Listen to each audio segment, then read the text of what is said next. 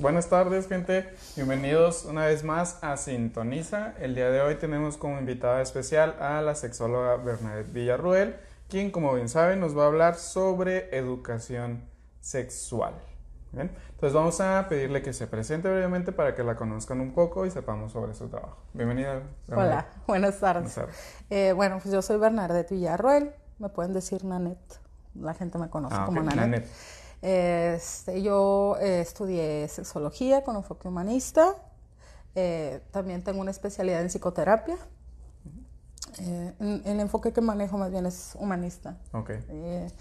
y trabajo con niños, con adolescentes, con adultos, trabajo todas las poblaciones, tengo experiencia institucional y tengo experiencia en práctica privada, soy docente universitaria de hecho, vengo de aquí, enfrentito de UABC, Metigol, ¿no? UABC, eh, de, de, dar clases. Entonces, este, bueno, espero que el día de hoy ya aclare alguna de sus dudas y aprendamos juntos. Muy bien, excelente. Y como saben, y también como les digo siempre, ahorita las preguntas se contestan gratis. Terminado el programa, ya no hay nada gratis. Entonces aprovechen manden sus dudas, todas las preguntas que tengan respecto al tema y vamos a hacer lo posible porque Nanet nos pueda ayudar a contestarlas. Nuevamente, muchas gracias por darte el tiempo de estar aquí con nosotros. Eh, vamos a comenzar entonces y me gustaría primeramente iniciar con qué es la sexualidad. Uy, pues la sexualidad es un concepto muy amplio es un concepto que está compuesto de varias áreas. Eh, este, la propuesta de Eusebio Rubio, el sexólogo mexicano, es, que es la, propuesta que se maneja a nivel mundial, es la de los cuatro olones de la sexualidad. ¿Los cuatro qué, perdón? Olones. Olones. o las cuatro partes que componen la sexualidad, que es la parte emocional, la parte social, la parte psicológica y este, la parte biológica ¿sí? La propuesta es que eh, la sexualidad no solamente se reduce a lo que es la reproducción humana, sino que eh, se ve influenciada por todas las otras áreas continuamente y se está eh, retroalimentando. ¿sí? Y entonces esto hace que la sexualidad del ser humano vaya siendo fluida, vaya siendo cambiante. Y este, que vaya acompañando al ser humano en su crecimiento a lo largo de su vida. Okay. Muy bien. He escuchado, Nanet, que es ya sea, digamos, un pleonasmo o que es incorrecto decir sexualidad humana porque el término sexualidad o la sexualidad únicamente se da en los humanos. ¿Es esto cierto? No, bueno, yo no creo que es incorrecta porque, bueno, la sexualidad a final de cuentas es biología, ¿no? Entonces podemos hablar de sexualidad en general, pero pues las, las plantas también tienen sexo, ¿no? Este, las bacterias tienen sexo. Eh, los animales tienen sexo, todo, todo lo que, lo que eh, orgánicamente tiene un aparato reproductor eh, tiene sexo, ¿no? Sexo femenino o sexo masculino. El sexo es meramente lo que es un genital o un órgano. Okay. Muy bien. Que eso es bastante importante que lo mencionas, porque suele tenerse la idea de que el sexo es, que es la actividad sexual. Ajá. Entonces, ¿cuál pudieran haber términos diferenciadores, digamos, que puedan ayudar también al público y a quienes no manejen el tema a ir diferenciando estos conceptos? Ok, bueno, eh, la parte de esta parte de la sexualidad, el sexo, el sexo se, se, refiere sola y únicamente a lo que son genitales, o sea, eh, lo que son los órganos eh, pélvicos eh, externos, y los internos, los hospis, que son los internos, y los, los hospes, que son los externos. Eso es el sexo, el sexo masculino, el sexo femenino. lo que es la actividad sexual, bueno, la actividad sexual puede ser muy variada, ¿no? Puede ser desde una conversación, ¿no? Aquí tenemos una relación sexual aquí, ¿no? Esto es una relación sexual. ¿Por qué? Porque somos seres sexuados y nos estamos relacionando en el plano social. Ok. Eh, otra cosa es el coito, ¿no? El coito es lo que se le conoce como, pues, hacer el amor. En términos románticos. En términos románticos, ¿no? Es el, coito. El coito es el, pues, la, relación sexual. Donde ya hay penetración. Donde hay penetración. Y bueno, hay otras formas de tener eh, erotismo. Ok. ¿no? Que esa es, esa es la parte, eh, pues, muy importante, que diferencia con respecto a los otros animales de la creación, con excepción de los delfines que también ah, aparean por placer. Pero los humanos somos los que apareamos por placer, por, por gusto, y no solamente porque tengamos la necesidad de reproducirnos, sino porque mm, para nosotros es ah, importante, porque es placentero, porque a veces hay personas que también nos relacionamos desde ahí y necesitamos esa parte, ¿no? porque, porque sí, es otra forma de vincularnos. Muy bien. entonces se le quita hasta cierto punto la exclusividad reproductiva a la relación sexual, que digo, hace muchos años se consideraba que únicamente se debía de ser el fin de la relación sexual, el reproducirse. Sin embargo, mencionas el erotismo, que es, eso sí es exclusivo del humano. Entonces, ¿qué es el erotismo? El erotismo es, eh, el, como lo dice la palabra, ¿no? La parte erótica, el eros es el placer. Yo me voy a acercar a ti, humano, o a ti cosa, con lo que quiera que yo me, que yo me vaya a satisfacer sola y únicamente sexualmente. ¿Sí? El erotismo es un placer sexual, es un placer erótico, es un placer carnal. Y lo puedo obtener, insisto, con una persona, con un objeto, con una... En gusto se rompen géneros y ya entra... Ajá, ya, o sea, igual puedo tener erotismo con un, material eh, sexualmente explícito, no sé, ¿no? Ya depende de qué es lo que a ti te genere el placer, te genera el deseo. Muy bien. ¿Cuáles consideras que son los conceptos más importantes para, al hablar de educación sexual? Híjole, para empezar, eh, esto que, que hablábamos hace rato acerca de eh, que la sexualidad no solamente se limita a lo biológico. Ese es el punto número uno. Ahora, a la hora de hablar de educación sexual, tenemos que, para empezar, hablarle al, cuerpo como es, a las partes del cuerpo como son. Al pene se le llama pene, a la vulva se le llama vulva. Vagina no, porque la vagina tendría que tener un pato y abrirlo para ver adentro de la vagina. ¿no? De forma este, parte de los hospis. De, los, internos, no de los externos. Entonces, eh, una es hablar de tus órganos sexuales o hablar con los niños, ¿sí? Este, a veces pensamos educación sexual, niños nomás, ¿no? Pero es en general. Sí. Hablar de nuestros órganos sexuales con los nombres que son. Igual, eh, cuando tú hablas de una mano, no le dices alita, ¿verdad? sí. Ajá. Agarra tu alita, lávate tu alita, no te toques tu alita, ¿verdad? Dices, a la mano lávate la mano, es igual, lávate la vulva, lávate el pene, o sea, es que, parte de, cierta forma también es para desmitificar, no sé, de quitar el tabú respecto a los órganos sexuales? Sí, para empezar, o sea, em, eh, tenemos una educación eh, sexual, todos tenemos educación sexual, todos la obtenemos en casa y bueno, le merecemos un respeto. Y llega un momento donde esta educación ya no es suficiente. ¿No? Entonces está la reeducación sexual, que es lo que propone la sexología.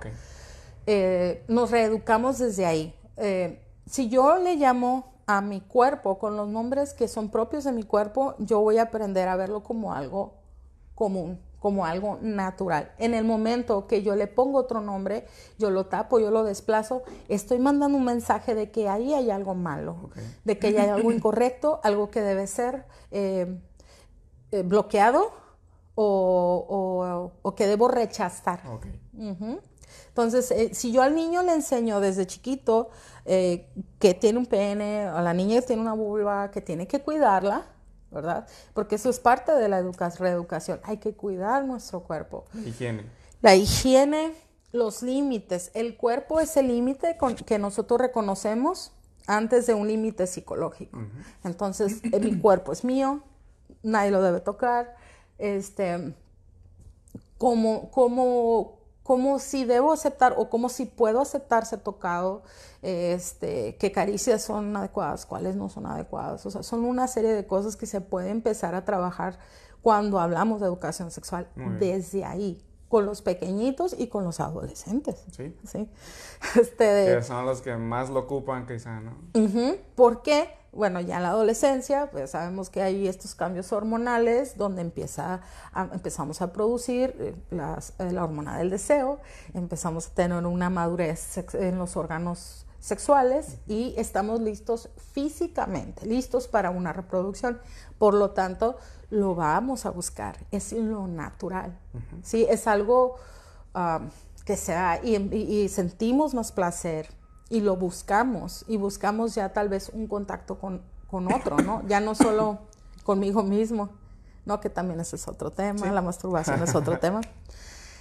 Pero este, ahí es donde hay que hablar con los jóvenes eh, y decirles, ¿no? O sea, si tú tienes un coito sin protección, puede haber un embarazo, puede haber una infección, bla, bla, bla, bla. Muy bien. Entonces, y, y, con los niños también podemos hablar de todo eso. O sea, el niño también tiene derecho, dependiendo de su etapa de desarrollo, a saber cómo es la reproducción. Y también a, a donde le llegue su curiosidad, porque a veces que hay niños que pueden tener cinco años y, ya preguntan ciertas cosas y ahí puede haber niños de 12 y no preguntan nada, ¿no? Entonces. Sí. Uno de los mitos que más he escuchado eh, referente al hablar sobre sexualidad con niños es que es incitarlos a, la búsqueda de esta sexualidad. ¿Qué opinas al respecto? Eh, no estoy de acuerdo. No estoy de acuerdo. Eh, existe algo que se llama desarrollo humano. Y naturalmente el cerebro de nosotros, de todos nosotros, ha tenido un desarrollo. Conforme va creciendo nuestro cerebro, la capacidad de poder analizar nuestro entorno se vuelve más compleja. Entonces llega un momento donde los niños empiezan a, tener necesidad de explicarse su alrededor y eso se llama e, etapa exploratoria. Y yo quiero saber qué pasa, yo quiero saber por qué, yo quiero saber qué tengo aquí, quiero saber qué tienes ahí, o sea, eh, entonces es una curiosidad innata del ser humano el saber. Muy bien. No es que el niño sea, no hay niños morbosos, sí, no hay.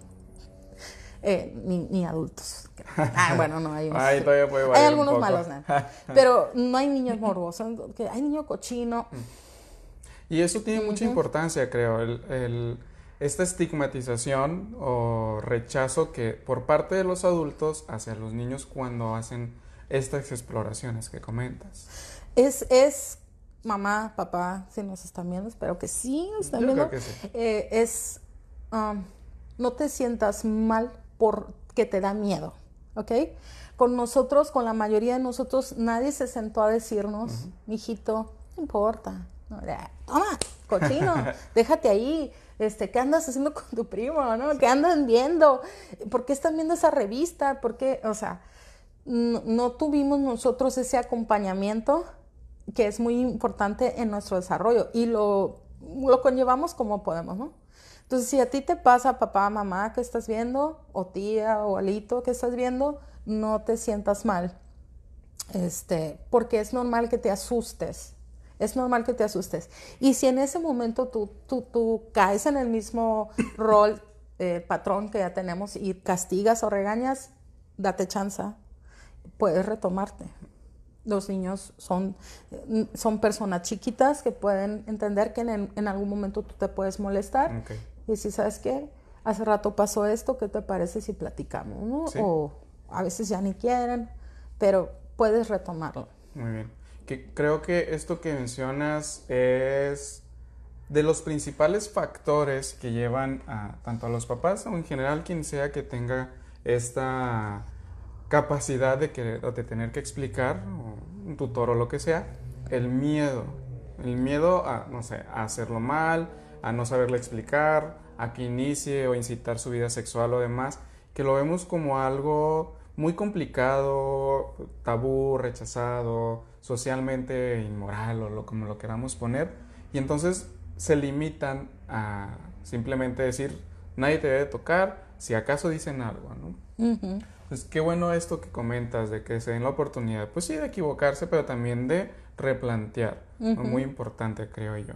Como lo dices, tampoco a mí me tocó esta, esta educación sexual en casa, eh, fue inexistente. Entonces, más que nada fue por la escuela, pero sabemos que también la escuela no toca el tema tal cual, más allá de lo biológico que comentabas. No, la escuela eh, lo sigue manejando, lo sigue manejando eh, en este nivel, en este olón, solamente en el reproductivo, biológico.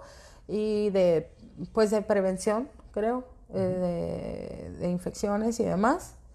Em, pero no, no, creo que de repente la escuela se ve como limitada, igual también por el miedo, ¿no? De, que los padres de familia no vayan a sentir que son ah, que están transgrediendo eh, algo de la educación de sus hijos pero es parte de lo mismo este este tabú esta dificultad de de poder hablar del tema sin, sin miedo sin decir estoy transgrediendo una regla estoy siendo ofensivo estoy incomodando. Entonces, creo que como sociedad eh, es difícil para nosotros aún hablar de los temas, aunque cada vez, al, menos a mí, se me abren más puertas y eso me, hace muy feliz, que me hablen a un foro eh, de autismo, que me hablen a un foro de educación especial, que me hablen a un colegio, ¿no? A un colegio, este, a, hablar de sexualidad y, de por qué es importante educar en sexualidad. Eh, no como yo quisiera que se diera, eh, digo que es algo, es un derecho humano que tenemos todos de recibir educación sexual y reproductiva, pero también de ir más allá. Así es. Y dices educación sexual, pero de una educación sexual saludable y profesional. Pues me viene a la mente ahorita todo el revuelo que hubo en las semanas, días pasados con lo de la esta conferencia que iba a venir a dar Mauricio Clark al Instituto Colbe, en el cual habla sobre el cómo salir de la homosexualidad. Y claro, eso cuenta como educación sexual, entre comillas, vamos a decir. Sin embargo, es una educación sexual, eh, no sé si transgresora podría ser la palabra correcta, eh, indeseable. Creo que es violenta, eh, creo que es ignorante y creo que es ah, algo que nos pone en, pues, en retroceso. Sí. ¿sí? ¿Por qué? Porque para empezar la Organización Mundial de la Salud eh, despatologiza la homosexualidad, gracias a Dios, desde 1984, para empezar. Em, ahora, hace dos días, la Organización Mundial de la Salud también está despatologizando lo que es la transexualidad. Entonces, ¿qué quiere decir esto? Que nosotros estamos obligados a tener que respetar. Siempre hemos tenido que respetar, pero las leyes no se han puesto para que la gente esté obligada a respetar. Desgraciadamente tiene que ser así, pero es un derecho humano. Más allá de lo que tú creas, tú pienses acerca de una persona que tiene una orientación sexual diferente a la tuya, porque no es que sea diferente, simplemente es otra. Así es. Eh, tú tienes que respetar al prójimo. Y eso va más allá de lo que tú creas, pienses o sientes al respecto. Esta, este, pues, e, e, este individuo este, trae esta idea, ¿no? O trae este enfoque que dice que la homosexualidad es aprendida, entonces que por lo tanto se puede desaprender. Ajá. Y eso es una grosería para las personas para cualquier persona. Es una grosería para las personas eh, de la comunidad LGBTI. Y, otra cosa es, nosotros heterosexuales estamos dentro de, la diversidad, o sea, somos un, un colorcito más de esa bandera, no somos la norma. O sea, realmente no somos la norma. Se considera que sí. Se considera que es la norma, pero no. Y ese tipo de terapias de conversión son violentas eh, para empezar con el yo de la persona, le hacen un daño terrible. Eh, a mí me ha tocado trabajar con personas que han sido violentadas por sus terapeutas, ¿sí? En, que, en el que les dicen que su homosexualidad es solo una confusión, que se les va a quitar, les dicen a los padres de familia que se les va a quitar, eh, que está así, está así, no, está así como está mal, ¿no? Porque el papá no se hizo presente en el caso de los mm, chicos ah, y la chica está así porque estuvo mucho con el papá, o sea, explicaciones ridículas. Pues de repente así como alguien dijo eh, que es que eso es como psicoanalítico, yo mm, no creo, no creo, y, bueno, si, tuvo su base, hace cuántos años. Sí, bastante. O sea, ya no se puede hablar de, de esto eh, basado en una ideología de hace un siglo o algo similar. Sí, cuando, cuando lo que hemos visto, lo que, para eso está la ciencia, ¿sí? Yo no me cierro a otro tipo de terapias, ¿eh? no me cierro, pero la ciencia existe para algo y lo que se ha probado es que no hay ninguna diferencia entre una persona que tiene una capacidad, porque es una capacidad de enamorarse de una persona de su mismo sexo, y una persona que tiene la capacidad de enamorarse de, una, de alguien del sexo opuesto. No tiene nada que ver, es enamorarse, sentir deseo por esa persona. Hay veces que solamente sienten deseo y no se enamoran de las personas de su mismo sexo, ya va a depender de cada quien. Dentro de la diversidad todavía hay variabilidad como la hay para los heterosexuales igual, o sea, las personas que son bisexuales son personas que tienen la capacidad tanto de sentir deseo sexual como de enamorarse de personas de ambos sexos, ¿no? Sí. Entonces. Y hablando de, de orientación y diversidad sexual, eh, lo comentas, ¿no? Qué bueno que dices, o sea, la heterosexualidad forma parte de esta diversidad. Así es. No es un grupo separado, segregado, digamos, sino que forma parte, y lo dijiste muy, muy adecuado y creo que hasta bonito forma parte de un color, es un color más de esa bandera, ¿sí? Porque creo que tanto personas heterosexuales como de eh, la comunidad LGBTTIQ y lo que se le pueda llegar a sumar, eh, se consideran segregados. Y ahorita he, visto muy, no sé si con, como consecuencia de esto de Mauricio Clark, el término heterofobia. Y que dicen, no, o sea, la heterofobia no existe. Porque creo que esto es basado en considerarse segregado o rechazado por parte de la otra, de la, del otro lado de la moneda, digamos. es, es, que es como, ¿para qué vamos a hacer más de lo mismo? ¿Sí? Eh, yo creo que hay una necesidad muy grande de respetar al prójimo. No le llamemos más, simplemente respeta al prójimo. Si tú no quieres ser su amigo, si no quieres ser su pareja, si no quieres compartir con la persona, no lo hagas, ¿verdad? Pero quiero que sepas que en tu familia hay, tal vez no te lo dice, pero hay, hay alguien, hay alguien que tiene una orientación que no es heterosexual, ¿sí? En la comunidad donde tú trabajas hay personas que tienen una orientación que no es heterosexual. En todos lados hay. Y a nadie le interesa saber. ¿Quién, ¿Cuál es tu, orientación? Tú cuando llegas a un trabajo no te preguntan cuál es tu orientación. Te preguntan tus capacidades para lo que vas a trabajar. Tú cuando vas a, pedir un café no, le, no te preguntan qué orientación tiene y qué la te quiere. Ajá. O sea, eso no es algo que nos debería de interesar. Solamente si te interesa porque te gusta. Y si no, pues no. ya entra un tema diferente. Ya eso es otra cosa. Muy bien. Qué bueno que mencionas esto. Forma parte de la educación sexual, me imagino, también el poder hablar sobre orientaciones. Que si nos vamos al público menor, infantil, adolescente, y que incluso a uno que otro adulto, donde todavía hay confusión respecto a qué son las orientaciones sexuales. Sí, sí, hay confusión. Y hay como, creo que de repente es como mucha curiosidad y creo que ni siquiera es como con malicia, ¿en serio? A lo mejor yo, no estoy de acuerdo en, que la forma de trabajar esto es con coraje. Sí me da coraje y me da mucha tristeza que no respetemos a cualquier persona en general. Pero no me gusta a mí esta actitud de, de, andar como peleando. Ya lo hice un tiempo. Ahorita no. Entonces, eh, eh, creo que se puede trabajar de otra forma, ¿sí? Educando desde otra parte. Eh, hay una curiosidad, porque es algo que no soy, que yo no siento. Y entonces, ¿y cómo es? ¿Y cómo? O sea, entonces, no manches, o sea, la gente que tiene esta orientación puede sentirse ofendida, pero es una curiosidad. Sí, realmente muchas, muchas veces yo escucho que es una curiosidad, eh, más allá de enojo, odio, lo que sea, es curiosidad. Y es ok, o sea, ¿Qué pasa? la, orientación homosexual es una persona que tiene la capacidad de enamorarse y de sentir deseo por alguien de su mismo sexo. Eso es. ¿Tú sientes deseo? Sí. ¿Tú te enamoras? Sí. Ah, pues es lo, mismo.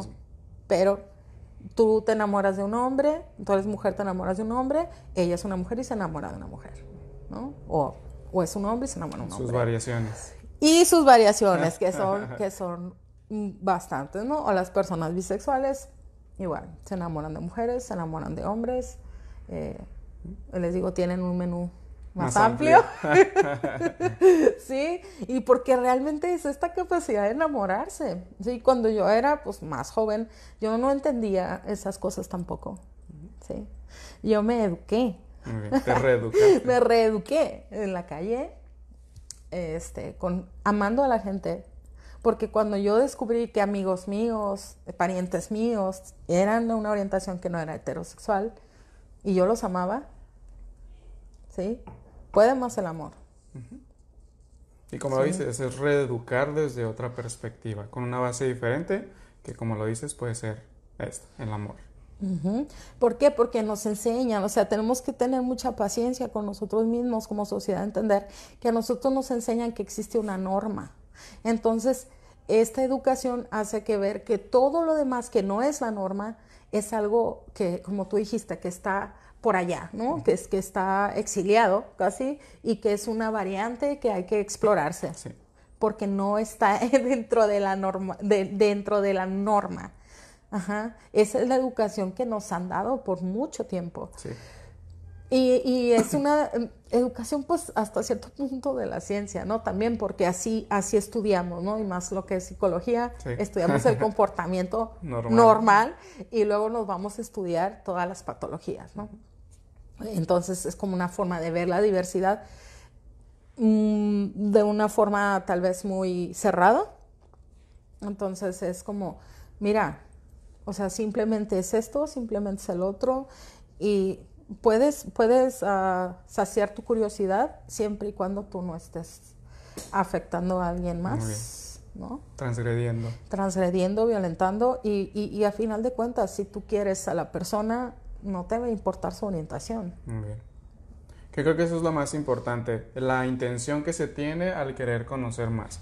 Porque he conocido gente que le interesa saber más del tema con el fin de tener más herramientas de rechazo. ¿no? Mm. No, yo manejo esto, entonces yo sé por qué está pasando, entonces tengo bases para rechazarte. Y tampoco, digo, creo que es una reeducación eh, poco favorable y que realmente no va a contribuir para nada positivo. Pues no, eh, eh, creo yo que la, reeducación debe ser, estoy hablando del deber ser, pero sí, debe ser para mejorar. Y, yo creo que una sociedad va a mejorar cuando aprendamos, insisto, a respetar al prójimo, independientemente de que no esté de acuerdo. Ahora, hay ciertos grupos religiosos, si alguien me está escuchando de alguno de estos grupos, que la, su postura, su enfoque es, tú me estás atacando al hablar de este tema. ¿Y sí?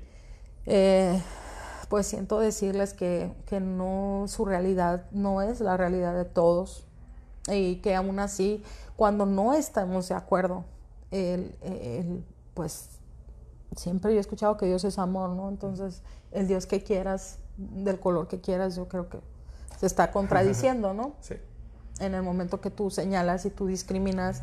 O sea, yo no voy a ir a tu iglesia ni te voy a hablar de esto porque eso sería una grosería. Así es.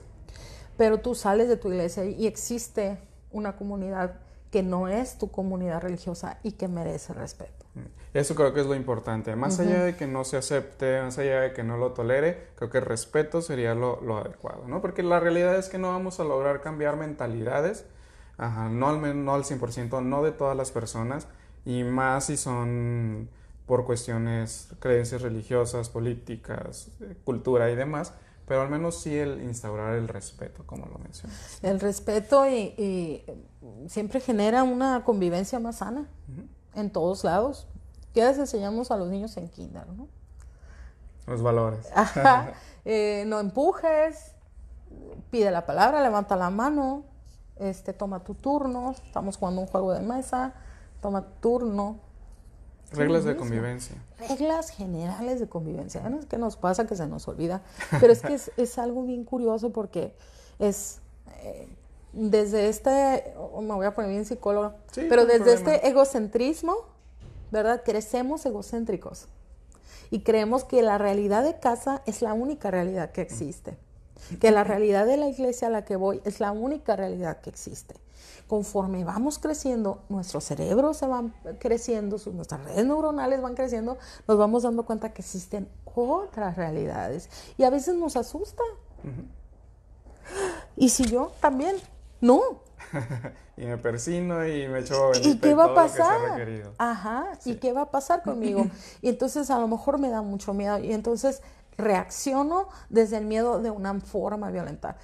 Y no se justifica y nadie tiene por qué pasar eso, ni discriminación, ni violencia, ni ser señalado por nada. ¿No? Pero sucede. Ah, positiva para bien, de forma benéfica, creo que en estos tiempos este tipo de temas ya son abiertamente, más abiertamente hablados, ya hay más tolerancia, no suficiente todavía, no al grado que esperaríamos o que nos gustaría, como mencionas, pero sí ha habido un cambio importante respecto a esta temática.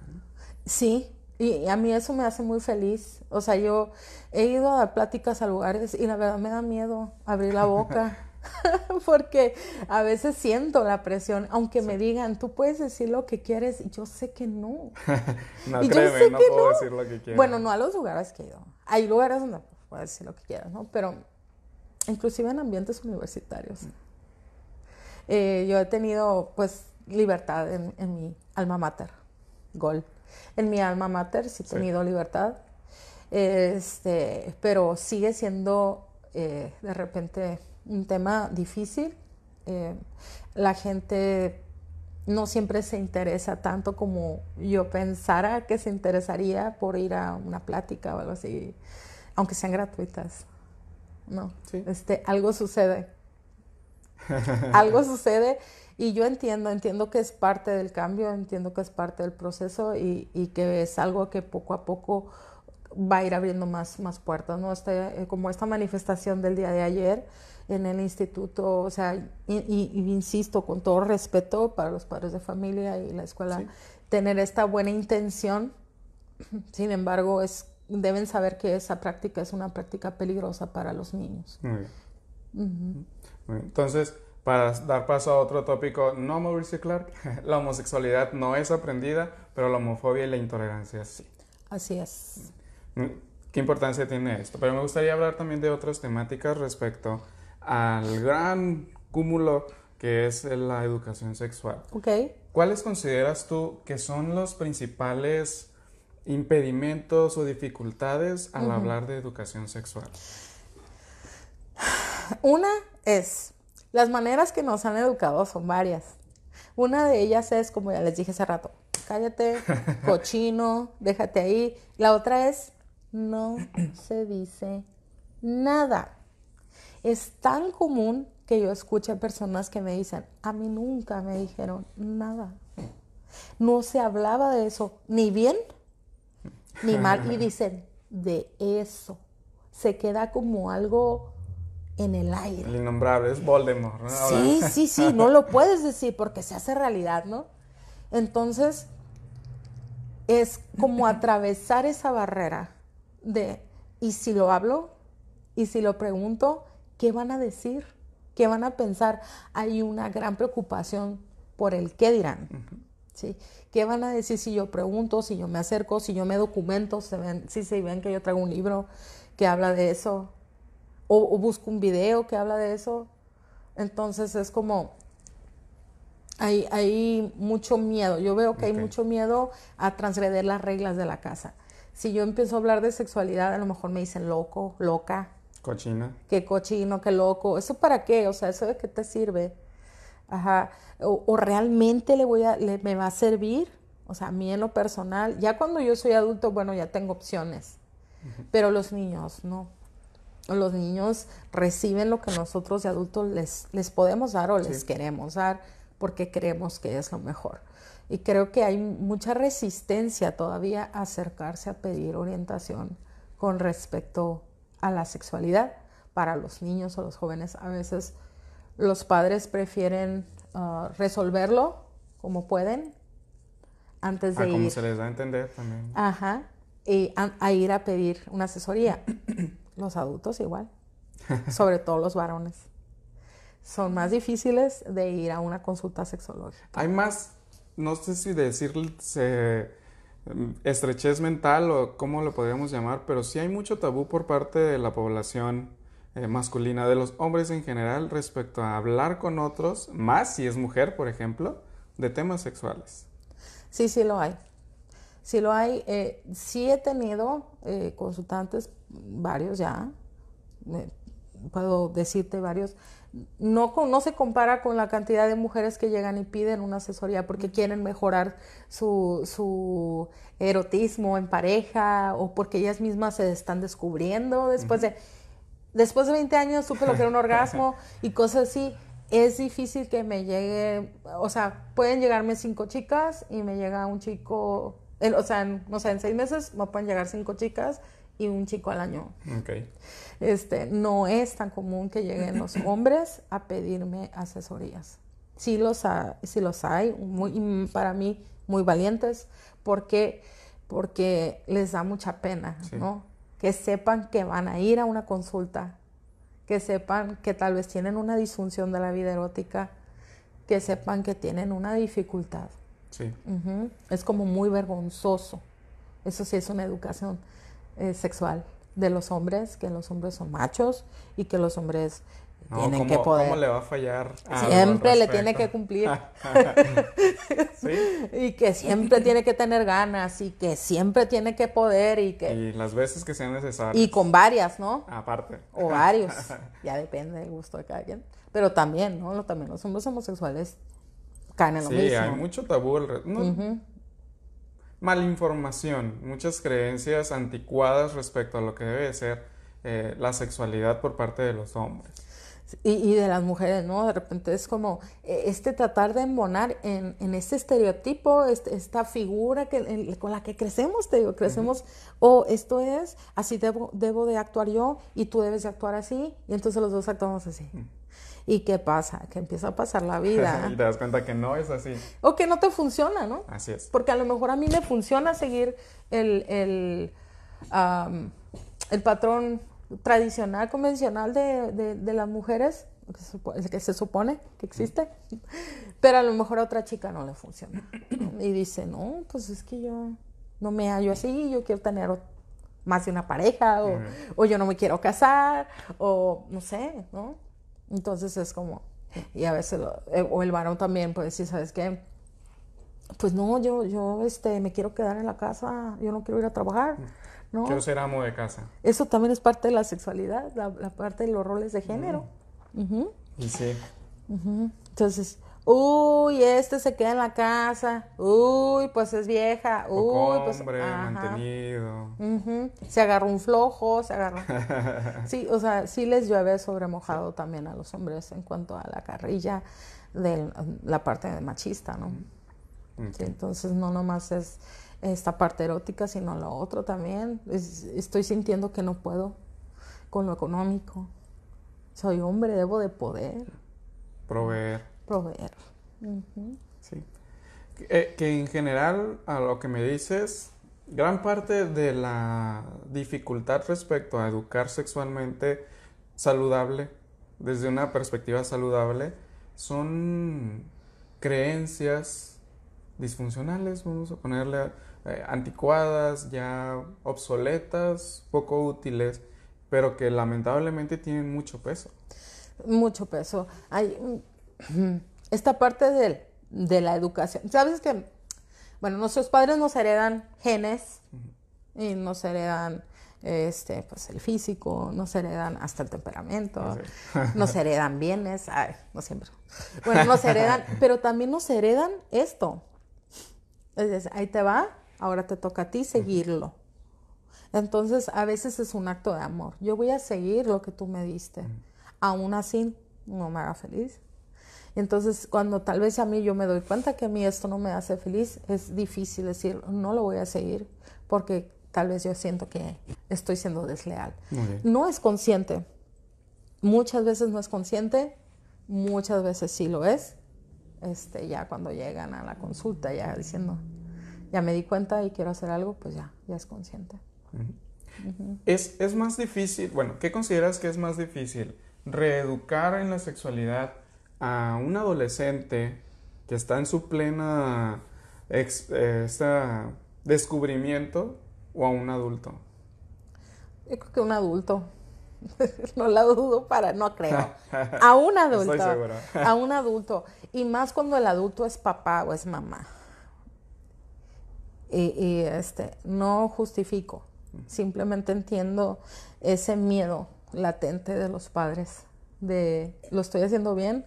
¿No lo estoy haciendo bien? A nosotros no nos enseñaron a ser empáticos con nuestros hijos. ¿no? Este, con nosotros no eran empáticos. o sea, es esto, es como dicen las mamás, había dos sopas y una ya se acabó. Así es que te la... Entonces, eh, terminamos repitiendo y cuando nos toca a nosotros como adultos tener que retomar o reeducarnos en algo es mucho más difícil. No imposible, ¿eh? No imposible. Insisto, el amor hace maravillas. Sí, y principalmente cuando se quiere con esta intención, como dices. Ajá. Hay gente que, la, que no puede, la verdad, que sí se le dificulta mucho cambiar su esquema y sufre porque dices que lo siento hija, lo siento hijo, pero... ¿no? Y bueno, pues ya el adolescente toma sus decisiones. Así es. Y pues hacer lo que se pueda con lo que se tenga. Digo, no, a veces no queda de otra opción, ¿no? Por ejemplo, recuerdo un caso de uno de mis pacientes, un hombre transexual sus padres pues son bastante mayores. Él tiene 52 años, entonces sus papás le llevan alrededor de veintitantos. Entonces son mentalidades bastante diferentes, son, son generaciones pues al menos, por ejemplo, con la mía pues también bastante distanciadas. Eh, e incluso al él ser un hombre transexual hay mucha desinformación de, de, esa generación. O sea, yo no, con decirte que ni siquiera sabía qué era la transexualidad. Ni siquiera sabía qué era la homosexualidad en general. Él simplemente decía es que yo no soy esto. Entonces, a veces la reeducación sexual, ni, bueno, ni siquiera es reeducación sexual, o no sé si se le podría llamar tal cual, pero sí es desde cero, ¿no? desde explicar qué es la sexualidad como ahorita. Sí, eh, sí, sí lo es. Eh, personas como, como tu consultante eh, viven haciendo creer a los otros que son lo que los otros quieren que crean que son. O sea, suena muy raro, pero así es desde chiquitos que ellos o ellas se autodescubren y se dan cuenta de quién son en realidad, aprenden a fingir. Y en ese fingir y querer corresponder a, a, la sociedad y querer embonar y querer ser parte de esto, se pierden. Entonces realmente cuando llegan contigo, cuando llegan conmigo, llegan a una institución o con algún colega, realmente sí vienen en ceros. Sí. Que, que, de cierta forma, bueno, al menos con, con, este paciente, por ejemplo, este consultante, fue ciertamente benéfico porque le sirvió bastante saber que lo que está viviendo no es una normalidad, que no es una patología, que no está enfermo, eh, que no es un pecado, que no se va a ir al infierno. Entonces, eh, el simple hecho de reeducar ya ayuda bastante para esta sanidad psicológica. Es, un, es terapéutico. El efecto terapéutico es aquel que cuando utilizamos alguna técnica, alguna, alguna, algún teo, alguna cosa, con la finalidad de que la persona experimente un bienestar. ¿sí? Entonces, desde la información, desde la información, las palabras, las palabras son mágicas, ¿no? Desde la información podemos ayudar a que alguien se sienta eh, mejor consigo mismo. Excelente. Pues muy bien, vamos a, comenzar a leer los comentarios y preguntas que ha mandado el público para que no nos vaya a ir el tiempo de repente. Comenta, bueno, son comentarios más que pregunta. Miguel de Santiago, la extrañamos, profe. Aquí hay varios de tus fans. Christopher Rodríguez, la mejor, con corazoncitos. Ah, pregunta a Lom Aceret, Teresa, supongo.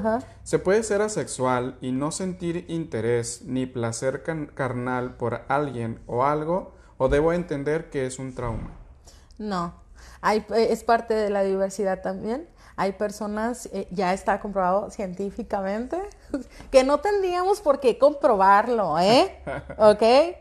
Pero bueno, si los hace sentir mejor. Y está comprobado científicamente que sí existe la asexualidad también. Eh, con, bueno, con, con, estudios que han hecho, con electrodos en el cerebro y todo. No, no hay un interés, no hay un interés sexual, no hay un deseo. Eh, nunca. O sea, la gente, las personas no lo han experimentado. Es muy diferente cuando tú lo has experimentado y de repente ya no está, entonces hay que ver qué está pasando. Pero sí puede haber personas que, que no tengan interés en, en, el, por el deseo, no sientan deseo. Sí, y no es un trauma, que es lo que preguntan, ¿no? ¿Debo entender que es un trauma? No, no es, no, un, no es un trauma. Esto a veces suele ser común en las personas con autismo, suele ser común. Que no haya un interés por, el, el, por una relación con otra persona. Bueno, de por sí la parte social de repente no, está, no está muy ah, desarrollada. pero este suele suceder. Entonces, interés sexual, pero puede haber interés afectivo. Ah, claro, puede haber interés de compañía, o sea, eso también es sexual. yo puedo relacionarme contigo y no tengo que tener un, coito, no tengo que tener un, una una situación erótica eh, física, ¿no? Me puedo relacionar desde otras formas y, tal vez para mí es suficiente solamente hablar contigo, ¿no? Y, también está bien. Excelente. Dice Brenda Bracamontes, buenísima información. Gracias, doctora. Ah, Cecilia Mendoza, súper amiguita, tú sí sabes. Qué bueno que tienes tus fans, esto ayuda bastante y para que justamente ellos también sean parte de esta reeducación digo que al fin y al cabo, como bien saben, es la intención de este programa, reeducar en lo que sea necesario. Que hay mucha desinformación, mucha mala información también y que mejor que traer gente como tú que pueda ayudar, al menos con uno o dos rayitas, gramitos de lo que se pueda, pero ayudar. Ah, dice Giovanni, mi ex profe de la uni. Mm. Felicidades. Giovanni. Liz Galindo, es que hermosa. Ileana Díaz, súper orgullosa de ti. Y Vianey Barrera, saludos, profe. Muy bien. Pues más saludos y comentarios respecto a tu presencia, tu persona como tal. ¿Qué preguntas? Me alegra mucho que, no sé si alegrarme o no, pero bueno, no una sola pregunta, me imagino que van a salir más. Eh, por cualquier cosa, aquí en la descripción del video están los datos de Nanet para quien le interese contactarse con ella ya sé que tenga más dudas o quiera una asesoría, terapia más eh, privada, personal, pues ahí están. Me dejaste tu número de celular sí. y dos páginas de Facebook, ¿cierto? Sí, este, mm, compartí con ustedes lo que es Íntegra Atención Psicológica, es el centro donde estoy yo, estamos dos compañeras y yo. Este, estoy en la calle Brasil. Ajá. Este, soy mala para las direcciones. Pues estoy en la Brasil, en la, colonia Cacho. Y mi celular es el 664-330-2475. Por si a alguien se le, se le ofrece una consulta, pues aquí estoy a, a su disposición. Excelente. Para cualquier temática, digo, no nada más atiendes cuestiones de sexualidad. No, no, soy psicóloga soy psicóloga y me encanta todo lo que tiene que ver con psicología. De repente soy muy consciente de si hay ciertos temas, ciertas cosas que no eh, es algo que yo trabajo en este mm. momento, pues te voy a referir. Con quien, con quien sea tu mejor opción. Pero ahí están los datos por cualquier cosa. Pueden contactarse directamente con, con Nanet. Pues vamos a empezar a cerrar el programa. Primeramente agradeciéndote por estar aquí estas pues casi hora que llevamos platicando, hablando sobre el tema, porque realmente considero que es bastante importante tener esta, estos espacios que ayuden a la comprensión, no nada más a, a hablar por hablar y tener más conocimiento, sino más comprensión de ciertas temáticas. Muchas gracias otra vez. ¿Algo que gustes eh, decir al público como despedida? Eh, bueno, muchas gracias por invitarme. Estoy súper a gusto. Es la primera vez que estoy tan a gusto en la cámara porque siempre me ah, pongo nerviosa. Aunque no crean, creo que soy, hablo mucho, ¿no? Eh, este, estoy contenta de estar aquí y bueno, yo les felicito a las personas que vieron el video porque quiere decir que quieren seguir aprendiendo. Es importante eh, darnos oportunidad de seguir expandiendo nuestra mente y, y haciendo todo lo que sea posible, no solo para mí, para yo estar mejor, sí, sino también para mi comunidad. Si yo estoy bien, mi comunidad va a estar bien, ¿no? Entonces, eh, integrar la sexualidad como parte de nuestro, de nuestro día con día es sano y es algo que necesitamos eh, para, pues para disfrutar, ¿no? Que es algo que venimos a la vida. Muy bien. Muchas gracias nuevamente, Nedet. Muchas gracias a todos ustedes quienes se conectaron para ver este programa de Sintoniza. No se pierdan la siguiente semana, igual martes a las 6 de la tarde, estará con nosotros el psicólogo Andrés Gaeta, quien nos va a hablar sobre equidad de género, continuando un poco con la temática de la sexualidad desde la salud. Vamos a hablarle. Otra vez, muchas gracias y que tengan una excelente semana. Nos vemos el próximo martes. Gracias, adiós.